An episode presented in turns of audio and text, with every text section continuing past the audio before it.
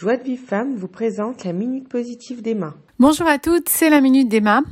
Et euh, voilà, je vais essayer le mieux que je peux encore aujourd'hui euh, nous donner à nous, parce que je fais partie euh, du CLAL comme vous, on est toutes liées les unes les autres, et quand je vous donne du rizouk, je m'en donne aussi. Donc euh, il y a quelque chose que j'aimerais vous parler. En fait, ça fait tellement d'années maintenant que la minute existe, et pourtant je pense que je n'ai pas encore une seule fois fait une minute sur euh, ce sujet qui est un sujet très important, qui, euh, bah, voilà, la plupart du temps, on s'en sert sans le savoir. C'est euh, la force de l'écriture. On a beaucoup parlé de la force de la pensée, la force de la parole, évidemment, mais la force de l'écriture un peu moins. En fait, quand on, sait que, évidemment, que le monde a été créé par des par, par, des forces, des énergies. Et Kadosh Baruch il a mis de, de, de lui dans toute sa création. Évidemment que tout est lui. Et évidemment, dans l'écriture, il y a Hachem. On est d'accord puisque tout est tout est Dieu, non milvado, il n'y a rien d'autre qui existe hormis lui. Donc même dans l'écriture, et en quoi, on va voir en quoi il y a, il y a une, une corrélation avec les autres forces, c'est que il y a cette, cette, cette énergie qui fait des choses de l'énergie, c'est toujours plus ou moins. Vous savez que quand vous, vous, vous avez un tableau de d'électricité, a toujours le plus et le moins. C'est comme ça, ça marche. Et bien, chez l'être humain, c'est pareil. Nous sommes énergie. Tout est énergie. Il y, a il y, a du positif, du négatif partout. Du masculin, du féminin. On va appeler ça comme vous voulez. Du plus et du moins. Donc, dans l'écriture aussi, vous allez voir comment.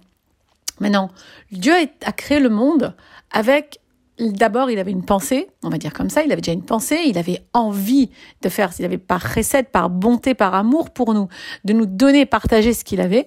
Donc, il a créé le monde, recette à Olam Imbane, on dit que le monde a été créé par recette, par amour. Donc, il a créé le monde, mais il avait une pensée. Et puis, comme dans Bereshit, on voit que chaque fois que quelque chose a été créé, on dit Ve'elokim amar, Ve'elokim amar. C'est-à-dire qu'en fait, Dieu a dit, Dieu a dit. Et ça, je vous l'avais déjà dit dans une minute. Qu'est-ce qui s'est passé? Abra kadabra, c'est-à-dire Dieu a créé, donc Abra, Dieu a créé, en hébreu c'est a créé, comme il a été dit, ka comme d'abra, comme il a été dit. Donc ils nous ont bien piqué notre expression, hein, les non-juifs, mais abracadabra vient de cette expression, de, de cette traduction, il a été créé comme il a été dit. Donc en fait, Dieu a pensé, ensuite Dieu a dit, et qu'est-ce qu'il y a eu? Il y a eu réalisation dans la matière. Que la lumière soit et la lumière fut. Voilà. Donc en fait, c'est ce qui s'est passé. En quoi cela, ça ressemble à l'écriture? Si tu veux, pour écrire quelque chose, il faut que tu aies une pensée. Quelqu'un qui ne pense à rien, il va pas écrire parce qu'il ne pense à rien. Il sait pas, il sait pas ce qu'il va écrire. Regarde les Avdil et Favdalot, mais un handicapé mental qui n'a pas, lui, aucun cerveau, n'a pas de cerveau, il est déconnecté, il peut pas écrire avec une plume et dire tiens, je pense que je vais écrire ça, puisqu'il a pas d'intellect. Donc il faut quand même qu'il y ait de l'intellect, donc des pensées.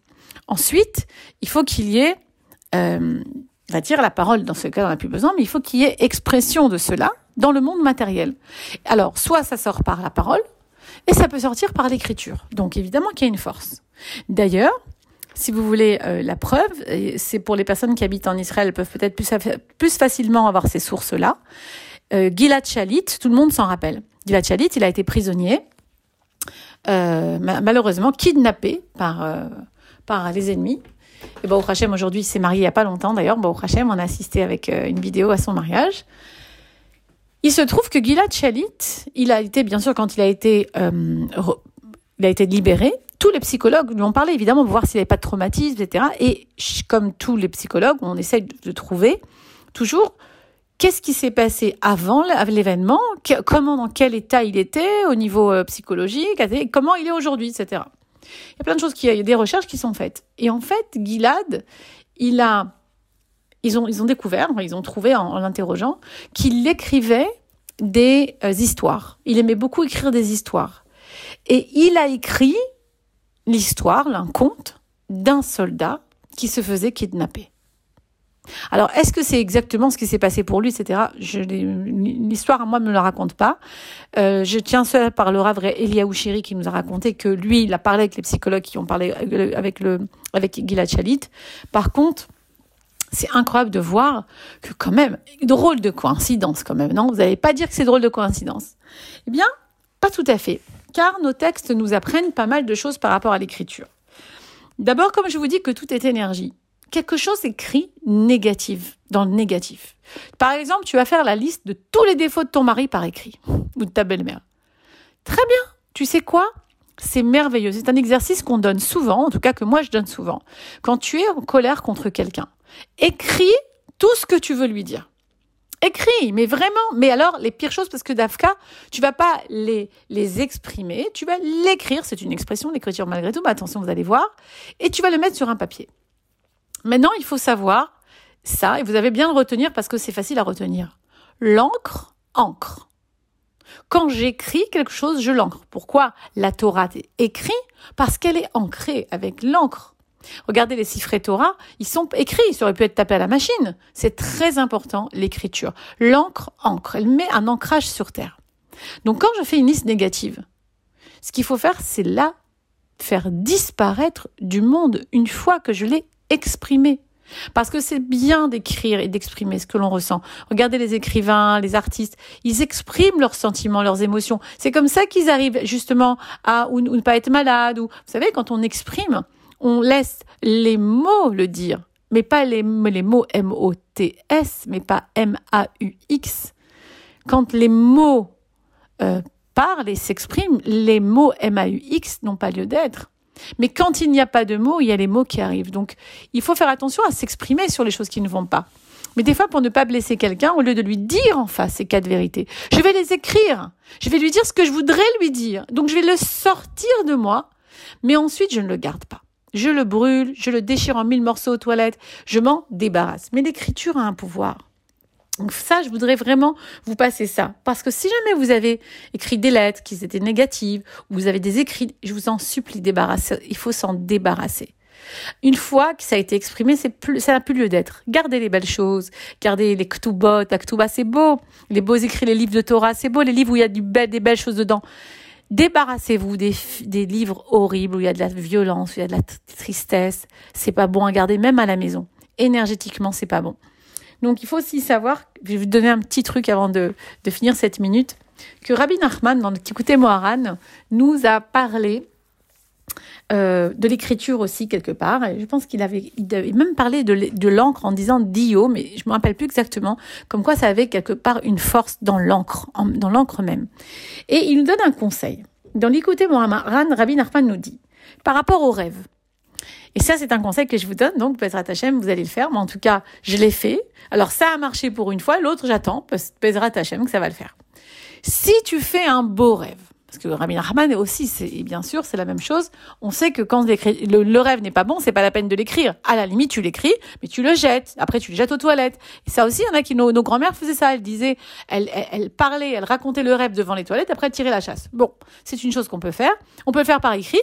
Tu, écris ton rêve, euh, après tu tires la chasse, tu le fais partir, te faire complètement éliminer de ce monde, oui.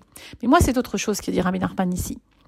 Il dit, tu écris ton beau rêve, quand tu fais un beau rêve et quand tu veux qu'il se réalise, tu n'es pas marié, tu rêves de ton mariage. Euh, tu n'es pas riche, tu as d'un coup une fortune, etc., etc. Vous savez que dans les rêves, il y a une force, ok? Qu'est-ce qui se passe? Eh bien, il nous raconte comme ça. Il faut que tu aies un papier, un stylo.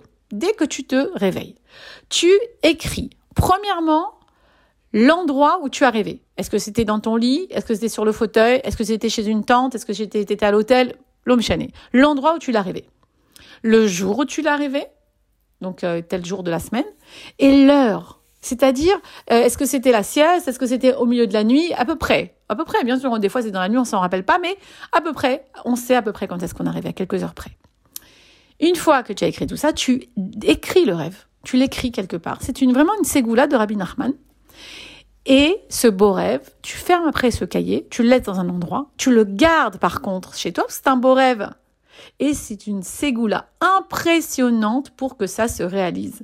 Alors moi, j'ai entendu du Rav Eliaou aussi, qui nous racontait justement cette, cette anecdote, qu'il a lui-même euh, donné secours à chaque, à, dans un, une fois dans un, avec dans une conférence, il avait un ami qui était là, qui n'était pas marié. Mais il lui a dit, tu sais, j'ai rêvé, nana. Il lui dit, écoute, tu peux, écoute, écris ton rêve.